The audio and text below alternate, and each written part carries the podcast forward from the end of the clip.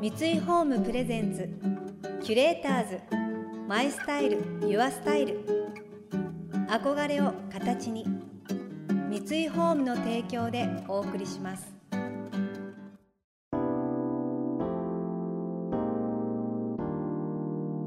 溢れる情報の中で確かな審美眼を持つキュレーターたちがランデブー。今日のキュレーターズは山崎静代です。木原千春です。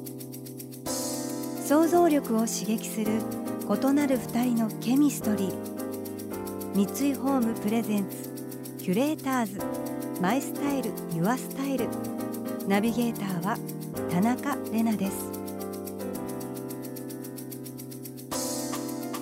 今日のキュレーターズは南海キャンディーズのしずちゃんこと山崎静代さんと画家の木原千春さん。しずちゃんは大阪府出身。お笑いコンビとして活躍する一方ボクサー女優としても活動し映画「フラガール」や連続テレビ小説「ひよっこ」などに出演。また幼い頃から絵を描き今年初の個展を開催されました。一方山口県生まれの木原さんは幼少期から画家を志し独学で絵を学びます。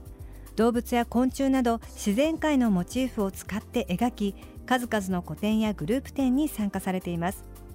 しずちゃんが木原さんの個展をふらっと訪れたことで仲良くなったお二人。今ではそれぞれ第一線で活躍されていますが木原さんは画家として現在のスタイルを確立するまでにどんな葛藤があったのでしょうか？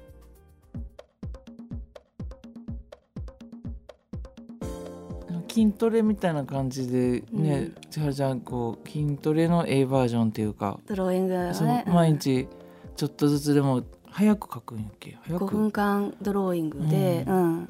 メルカリで5分間ドローイングをうん。もう67年ぐらいになるのかな、うん。毎日、まあ、今はちょっと忙しいからうん。週に何回かだけどそれをずっと続けてますね。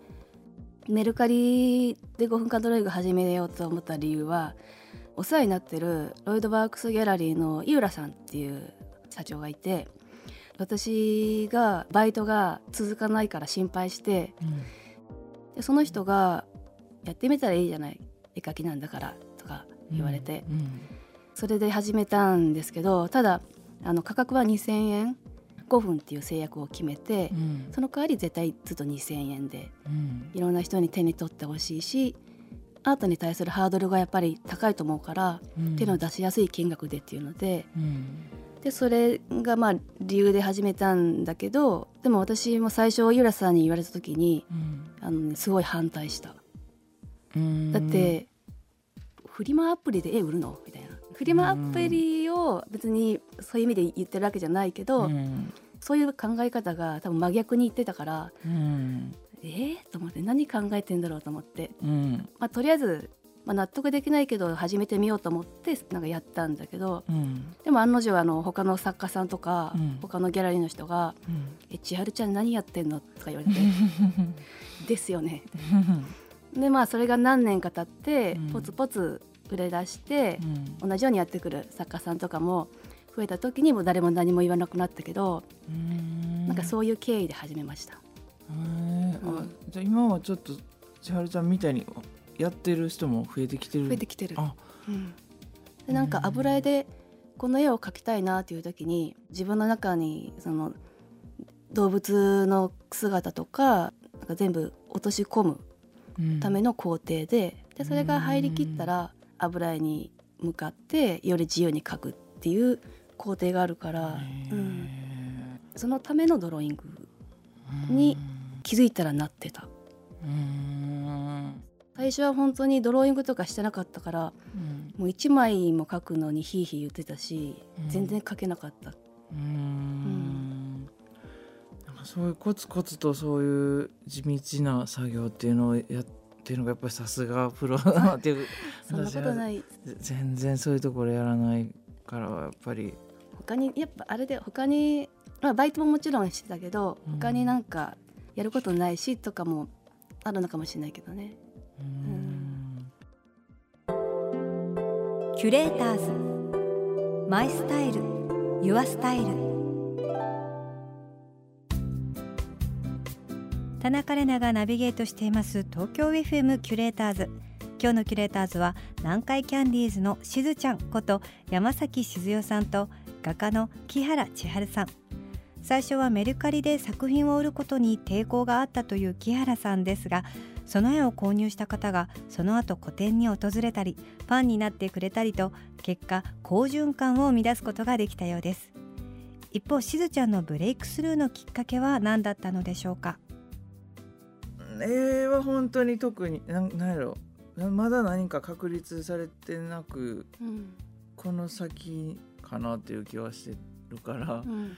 しずちゃんらしい絵やねっていう絵ではあるとは思うけどでも自分はこれっていうものをよく分からずに描いてるから、うん。まあ、自然とその中で自分が出てるんやろうけど、うん。でも確率とは言っていないし苦しんで生み出すっていうところまでは言ってないんよね。うんで芸人としてで考えると今って確立してんのかな？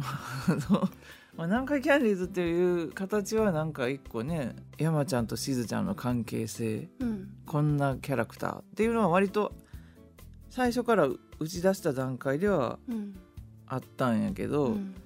そこは今も一応基本は変わらずに来てるけどうも、ん。でもやっぱりお互いにそれでテレビ出てもやっぱその対応がこのキャラで全てやれるわけでもないしうん。若手出だした頃は特にうまくできないうん空回って返しもうまくいかないしだけど仕事はどんどん来る。うん。で悪循環で仲がどんどん悪くなるっていう時が一番辛かったうん。時期でうんそうやな。でもひたすら目の前にもらう仕事を頑張ってはいたけどでもなんかずっとうまくいかんな。仲悪いなが何年も続いて、うん。私の場合はボクシングにそのそっからいきなり方向転換しちゃったんやけど、うん。で違う方向に行ったことによってえその時はでも山ちゃんも仲悪かったし私が違う方向を向き始めたこともまたさらに怒り出して、うんうん。何してんのってなってた、があったんやけどでも本当にこれだけ真面目にやってるっていうのが伝わったら、うん。山ちゃんも応援してくれるようになったしうん。私も山ちゃんのあのストイックさを、うん。そのボクシングやったことによってうん。あ山ちゃんこういう意味で言ってたんや私にっていうことも気づいたりしたんで、うんその苦しかった時期は私はちょっと違う方向にそれたけど、でもそのそれそれたボクシングっていうところがまたより厳しい世界やったから、うんそこでちょっと地獄を見たというぐらい本当に苦しくて。うん毎日もう戦場にいるような気持ちやったけど、ただそれがをやったことでで試合まあめちゃくちゃ苦しかったけど一個勝てたこととか、うん。そういうのがすごい嬉しかったしそこに立ち向かえた自分がうん。ちょっと一個自信がついたっうん。ていうのがあってそっからちょっとこうこっちに戻ってくることができて、うん。なんかちょっとこう強くなったというかちょっと自信をうん。少し持ってた自分で舞台にも徐々に戻っていけるようになってった感じやから、うん。ちょっと異色な感じかもしれないその芸人だけどボクシングによってなんかもらってきたみたいな感じかな。でもしすごいしずちゃんずっと戦ってきてでもこういう風にしたらクリアできるって分かんないから噂をなんかするでしょ、うん。でもなボクシングってなんでやろうと思ったの、ボクシングはうん。最初は趣味で始めうんでうん。ボクサーの役のドラマをたまたまその時にもらって、その時にボクシング指導で入ってたうん。梅津さんっていううんトレーナーさんと出会うんやけど、うん。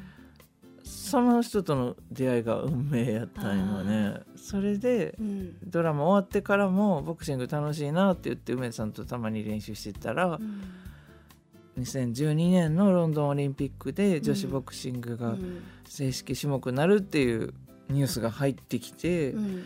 なんかだんだん私もこうボクシングの熱が上がってきてた時にそのニュースやったから、うん。これはもう本当に運命だって。なって、ね。なんかもうそ運命としか言いようがなくて、ね。もうそこをやれって言われてるんやなと思ってや,、やりだした、うん、なんかすごいね。しずちゃんの乗り越えた力もなんだけどなんかいい風に導かれてるのかもしれないねちょっとねそういうのとそうかね、そう導かれたんやと思う、えーすごい乗り切っていっててすごいと思う。キュレーターズマイスタイル。ユアスタイル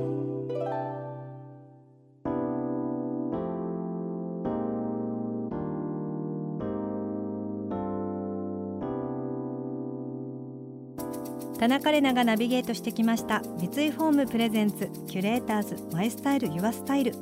今日のキュレーターズは南海キャンディーズのしずちゃんこと山崎しずよさんと画家の木原千春さんとのお話をお届けしました。いやーしずちゃんの苦労話ちょっと聞いて胸が痛くなってきました。でもこんなお話してくれて本当に嬉しいですね。地獄を見たとかあの戦場だったとかやっぱりなかなかその言える本当に見てきた方じゃないと言えることじゃないと思うし、まあ、しずちゃんあの昔から仲良くさせていただいてるんですけどもやっぱりこうボクサーでやってるっていう時こう誰も気持ちをね分かってあげられるわけじゃないじゃないですか。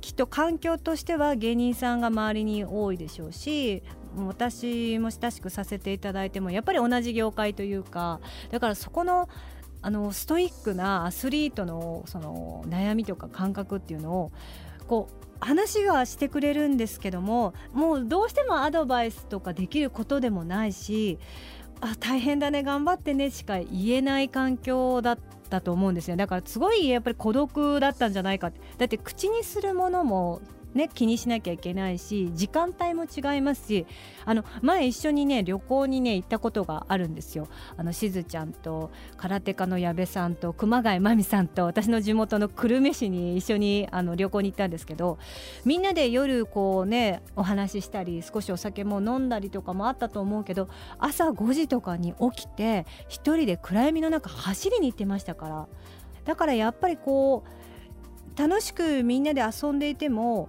違う自分の戦いは常に続いてるわけじゃないですか。いや大変だったと思うんですよね本当に。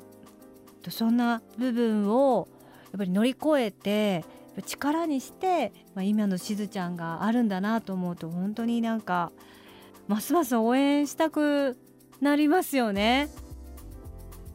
この番組では感想やメッセージもお待ちしています。送ってくださった方には月替わりでプレゼントをご用意しています。今月はインテリアショップエレメンツのワイヤーストレージバスケットです。緩やかにくねったボールのような形が他にはないデザインでマットなブラックカラーがシックな印象。雑誌や新聞などを入れてソファーの横に置いたりと見せるインテリアとして活躍してくれます。またインテリアライフスタイルなどあなたの暮らしをより上質にする情報はウェブマガジンストーリーズのエアリーライフに掲載しています。今月のリコメンドトピックはスカイラ内でおうちグランピングサパータイム編です。詳しくは番組のホームページをご覧ください。来週もしずちゃんと木原さんをお迎えしてアートのある暮らしについてお聞きしていきます。それでは素敵な週末をお過ごしください。田中れなでした。三井ホームプレゼンツキュレーターズマイスタイルユアスタイル憧れを形に三井ホームの提供でお送りしました。